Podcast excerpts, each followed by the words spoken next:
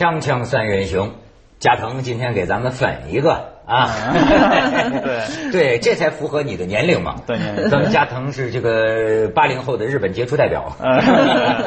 哎，加藤，我还好奇呢，你是准备在我们中国找个女朋友呢，还是将来嫁一日本女？不是嫁了去 嗯娶一个日本女的呢？这个我都不不会排除的，都不都有可能。但可能就是说中国的女孩子更不会不好管，你这个日本大男子主义，这干嘛要管管那是更更不太好相处，和平相处，因为就是和平相处起来比较困难，因为可能中国女性可能个性太强啊，哦，或者说可能就是说还得让我领包啊，什么乱七八糟的，哦还不好好做饭呀，这对于这个大男子主义的日本来说，对对，所以但但我也不会排除，但这不能以以面盖点。但是对我这问题啊，是不是你爸爸妈妈现在经常问你这问题啊？啊，他觉得都可以，他们催你结婚吗？没有。也没着急，你我没着们我从小是个被放任主义，哦。就是说我们就是说父母从来是放任我们的，嗯，对，为什么我就跟他聊这事儿啊，张老师，你知道吗？最近现在全国呀，热门话题啊，掀起一场大讨论，关于父母啊是不是祸害的讨论。啊，你知道这事儿从哪儿挑起来的呢？在这个豆瓣网上有一个小组，这个小组大概有七千多个成员。嗯，这个小组的名字就叫“父母皆祸害。Anti parents，呃对。反父母，”。我后来还查了一下，他这个来由啊，这个“父母皆祸害”啊，是英国一本小说。啊英国小说《自杀俱乐部》。这个小说里讲啊，一个女儿跟她神经质的母亲和她当教育部长的父亲哎呦呦，之间的这种冲突和矛盾。嗯，所以他们把它引出来，然后呢，这七千多人呢就在那儿骂父母。嗯，但是呢，你你知道吗？他们啊有根有据的啊讲。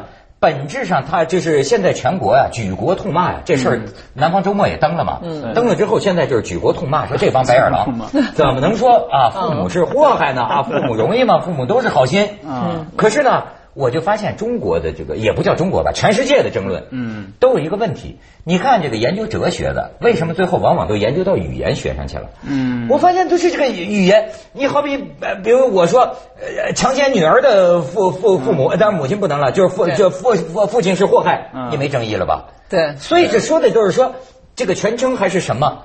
后来我发现呢，这一帮小组里的人，他指的这个父母是一部分。嗯啊这部分父母呢，大多是小学教师。嗯，他们说是僵化的国家教育机器的最末端。然后这帮父母呢，你看五零后和你们八零后之间的，都是大多是五零后人。代沟，啊而而且这种父母呢，往往是看电视，看这个央视的这个新闻联播，对。春晚主流电视剧。当然，这不是说对人央视有什么，我也爱看嗯新闻联播，对吧？就是是这这吗这这，我真的爱看新闻联播啊。我也哦看，我也不看凤凰。不是嗯。不是上对次说过，对，我不太爱看凤凰的新闻，整天哦闹闹闹闹闹心，你知道吗？就是说这个这反映他一种文化断代。嗯。然后他读的报纸呢，往往大多数报纸都是党报和都市报，当个城市都市报。就哎，这些孩子们就觉得家是最郁闷的地方。嗯，说你逃得过这个枯燥沉闷的小学，嗯你一辈子你逃不过父母。对。这是他们的控诉。，这个真是我我这个应该说算是这父母这一代的呃那个呃同代人吧，我们至少是那个革命时代长大的，呃社论就是一切，完全是奉献的。行的，但是我觉得这个呃，就是他他这个网站里面描写的这五零后这父母，好像还不是我们这一代所有的人的一个共性，对吧？就我们周围的有很多人呢，其实是那么长大的，也许很多习惯到今天还是那个时代遗留下来的，但是也呃，尤其是受过一点教育，接受一些新信息以后，他也有一个反反省，甚至比如说像我哈，我觉得呃，到到最后我跟跟对，跟饭桶就也变成这种，你刚才用一个词儿叫被被放任一代，我们也是放任型，可能某种程度上也是觉得，哎呦，绝对不能，你越管他越要。叛逆，然后你越不尊重他的隐呃隐私，他就越会藏着。嗯。结果到了，其实你发现这有点老谋深算之后得了好了，嗯。就变成嘛，我越不问他，其实他有时候小孩有交流欲，他反而到我女儿爱自己跟我来讲讲，不用我问，他自己来讲讲嗯。男孩女孩的事儿。我不知道为什么啊，可能我是很有偏差的一种人吧，就是我对，可能也可能是我我的悲观吧啊，我老觉得，你看咱们说起情。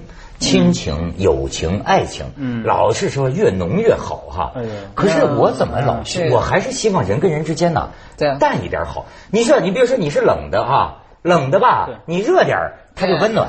你要是热啊，就把人烧坏了。像男女关系一样嘛。您到日本肯定会混的特别好，混的特别好。日本人，日本日本人就是距离，日本人就保持距离，不离不近，对，不热不冷。嗯，这叫理性。日本人是这么说的，这叫理性。日本人有时候也不太正常，是不是得到的关爱太少呢？有没有这个问题呢？对，有啊。那现在那些叛逆的孩子都是关爱的太少，那些孩子。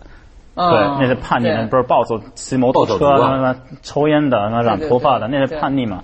所以你看，你问题就是说，爱也不是，不爱也不是。其实我发现呢，不是爱不爱的问题。对，哪个父母不是好心？是。可是这年头，如果认识是错误的，哎，咱咱咱咱咱咱咱好比举个例子啊，嗯，你这父母如果认为地球是方的，嗯，那么你爱孩子就是说，你别走远了，走远了掉下去。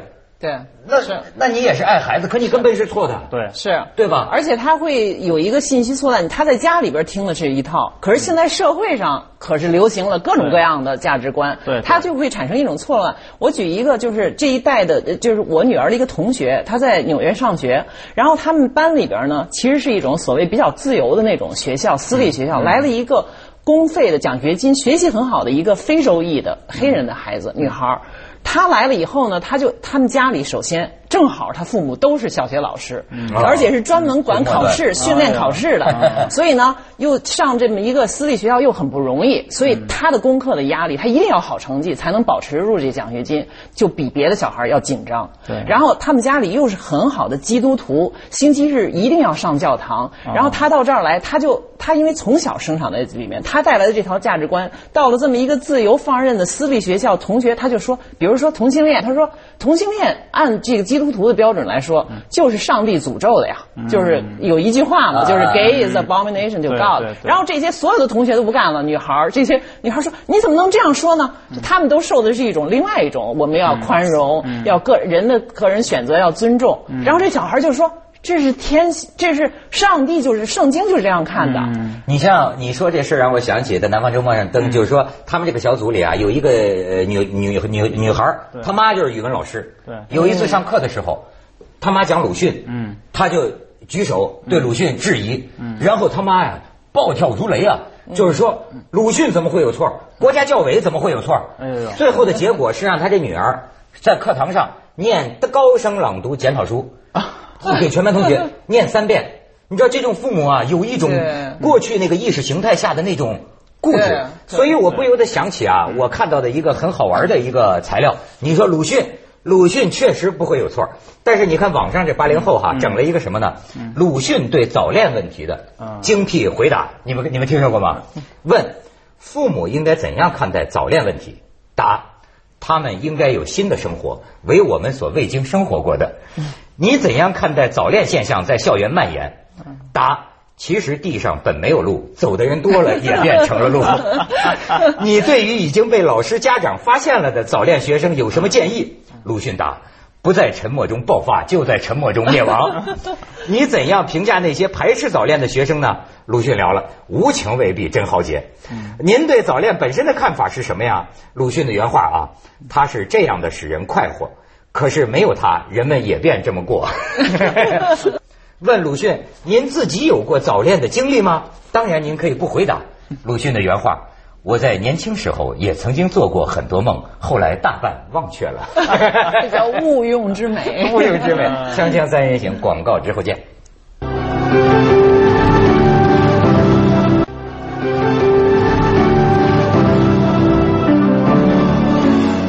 就有一网站最近投票啊，让八零后的投票了啊。呃，他们投诉五零后一代父母啊，最大的问题是什么？嗯，控制欲太强。不尊重孩子隐私。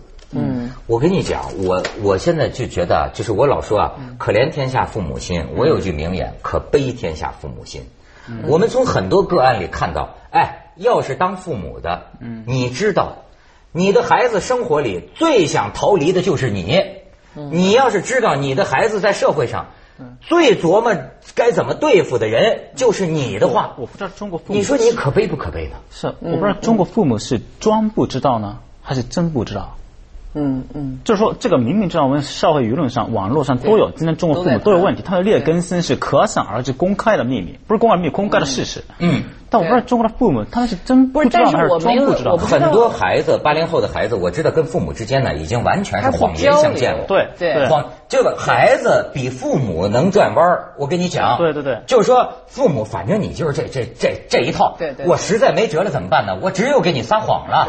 对。我还跟你争论吗？就跟你聊，我跟你聊都懒得跟你聊了。其实它是一种软性的叛逆，就是不是像真的，比如美国这叛逆，你就吸毒。对。或者离家出走啊等等这种呃自己打工啊。什么等等，你说你你对我妹妹，我妹妹特叛逆，当时初中的时候，她每天半夜两点钟回来，拒绝父母父母的钱，我不要你钱，所以别管我。那两点回来晚上干嘛去了？两点晚上打工，在麦当劳打工，违法打工，以这样的行动去表示叛逆，这就是真的叛叛逆。那在我看来，我也在人大附中教书嘛，他们的叛逆根本不算，就是抱怨。抱怨，他更不算叛逆，他不合格的叛逆。而且我觉得，你看他说的这个网站还都匿名的，匿名的。后后来这个记者报道好像都说我们呃说的这用的这是假名，这两个人生怕这两个人暴露出去以后，他真要跟他的父母面对面的叫板的话，其实他是不要的。而且中国在同时呢，他还发生了一种啃老族现象。同样，你又抱怨父母又管你，然后同时他又在，比如说等到他出去工作了，他钱不够要买房，我还不能晚买，这时候又是父母的牺牲和奉献，他又接受，对，这就自相矛盾。自相矛盾，没错，没错。其实父母，我觉得当然他是觉得为了他好，可是我就觉得，哎呀，怎么说呢？方式确实有问题。对，呃，还不是那么简单。我觉得啊，这个父母本身，嗯，咱就说呀。一个不健全的社会，嗯，培养了一批不健全的成年人，对，就有的时候是不是他在生活里遭遇到很多挫折、失败？你比如说，我就知道很多父母是把自己的生活当中的焦虑和自己的失败啊，对，把这压力给孩子，包括在教室里的，嗯，对，教学老师，你要帮我成功，对，你你甚至有甚至有个别父母了，我就觉得能把孩子就是当成啊，怎怎怎么说呢？当成一个他的这个转嫁器，对对，你你明白吗？就是说，哎，我我心里怎么想，我这辈子算完了。对对对，我一门心思全，我觉得就意淫孩子，对，去整天盯贼似的，就看着你这一举一动。我跟你说，二十多岁的年轻人谁受得了这个？你这让我想起来一个，我有一个朋友，他说他们的这个女儿在学校竞争不过他们班里一个男生，就是永远门门功课特别好，跟老师就是特别顺，每次都是呃这个三好学生还是什么呃什么代表。然后呢，他可是他这发现呢，这个父母呢就不得了，很恐怖，两个人都是那种国。国企的以前这父亲还当过兵，但是并不是什么呃呃很发达这种人。然后两个人轮流下班是在下班之前就打电话。每个钟头给这个儿子打一次电话，看他作业做到哪儿了，绝对不能看电视。然后回来以后，一个人辅导，另一个人做饭。然后这个人换班了以后，那个人去洗碗，这个人又活了，一直到睡觉之前都是在父母的，等于是在监控之下。而且呢，这个男孩后来跟这个他们这个同学，就这个我朋友的这个女儿又说说的，你看你对老师在课上，你为什么虽然功课不错，但是你老评不上。那个三好学生呢？你老师在看着你的时候，在任何时候，你的表情都要点头微笑，你不能随便做表情的。然后，其实这个学生心里想的又是另外一套。嗯，而且他有的时候会做一些很负面的评论对同学。嗯，其实啊，我就觉得他们说的这种呃父母，所有的观念、生活方式跟我的父母都很像。但是，我跟你讲，我觉得我特别感谢我父母的是什么呢？我觉得可能是他们性格的原因吧。性格呢不是那么强，有点软弱，或者说呢，我觉得我父母亲遗传给我一个最宝贵的品质，就是他们经常怀疑自己是错的。啊，他们是这种观念，但是往往最后争了半天呢，对啊，就从了你了，因为他回头他也后悔，他说我难道真的是对吗？可是我觉得这是我父亲身上对。最宝贵的一个东西，就是说。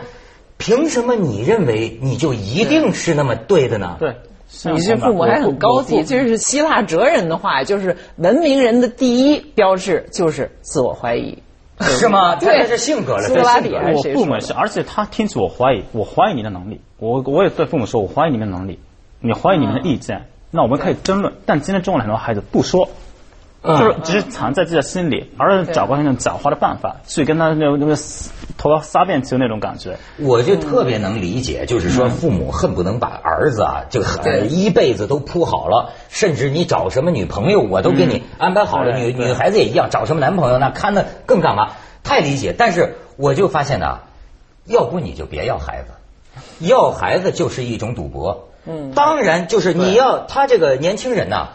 嗯，呃，说实在的，你比如说一个人他谈恋爱，嗯，你明明看着他找这人不靠谱，但是从心理学证明，嗯，你也只有等他自己碰了壁回头，对，你别的没有任何办法，对吧？你就是说，呃，像这个著名哲学家波特兰罗素就说过嘛，嗯，这个年轻人就是要犯错的，嗯，对，你你他是他会回头，对吧？你像我最近我发现美美国有个电影叫《暮光之城》，嗯，这个三。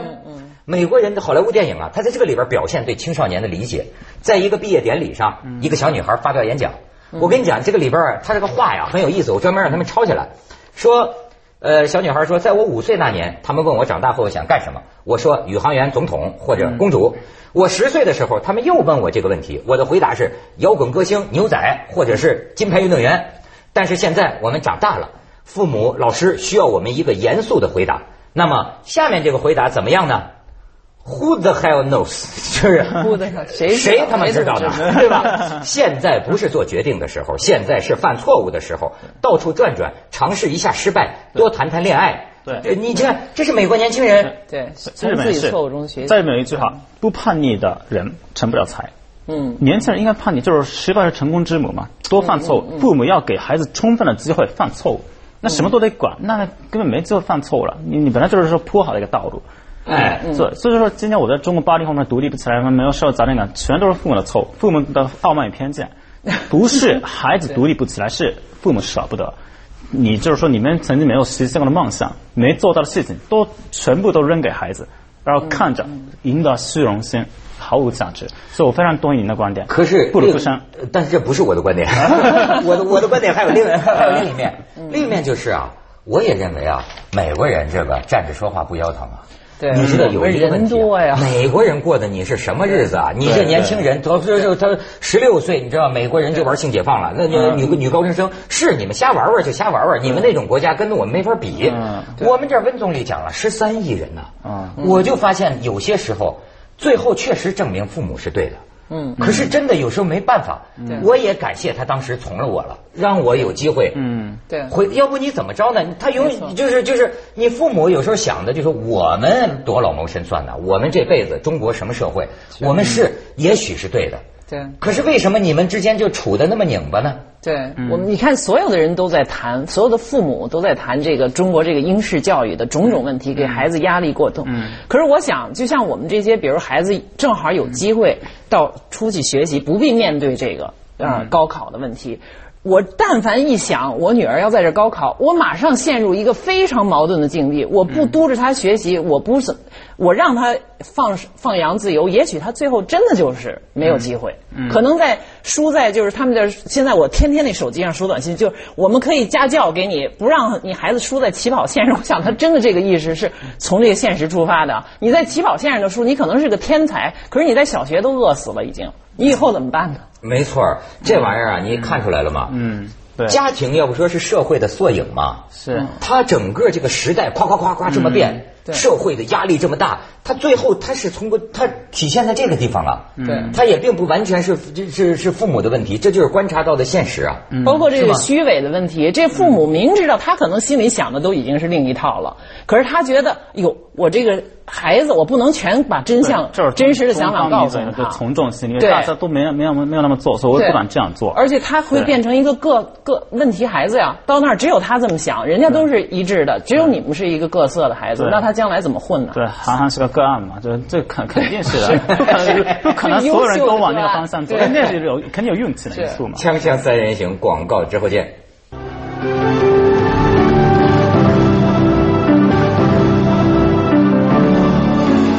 加藤，你看我这儿有日本，日本家庭双亲和子女的关系啊，正在日益疏远，甚至恶化的地步。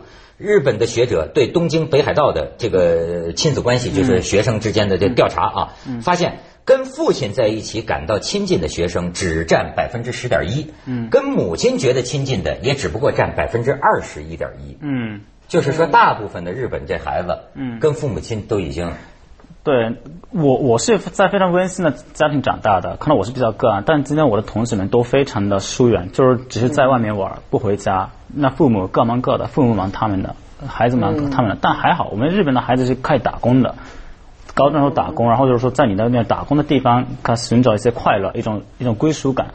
但就是说有一些人是确实你孩子不管你，那你在社会上也没有地方，就是说寻找一种快乐，那这样的人会变成叛逆。就是所谓的不良少年、暴走族，嗯，所以说，但我觉得这种现象呢，因为是因为现在父母都在工作嘛，因为日本的社会压力很大的，那父母必须得两个人都要工作，但同时得管孩子，那如果管多了呢，他会叛逆；管的很少也会叛逆。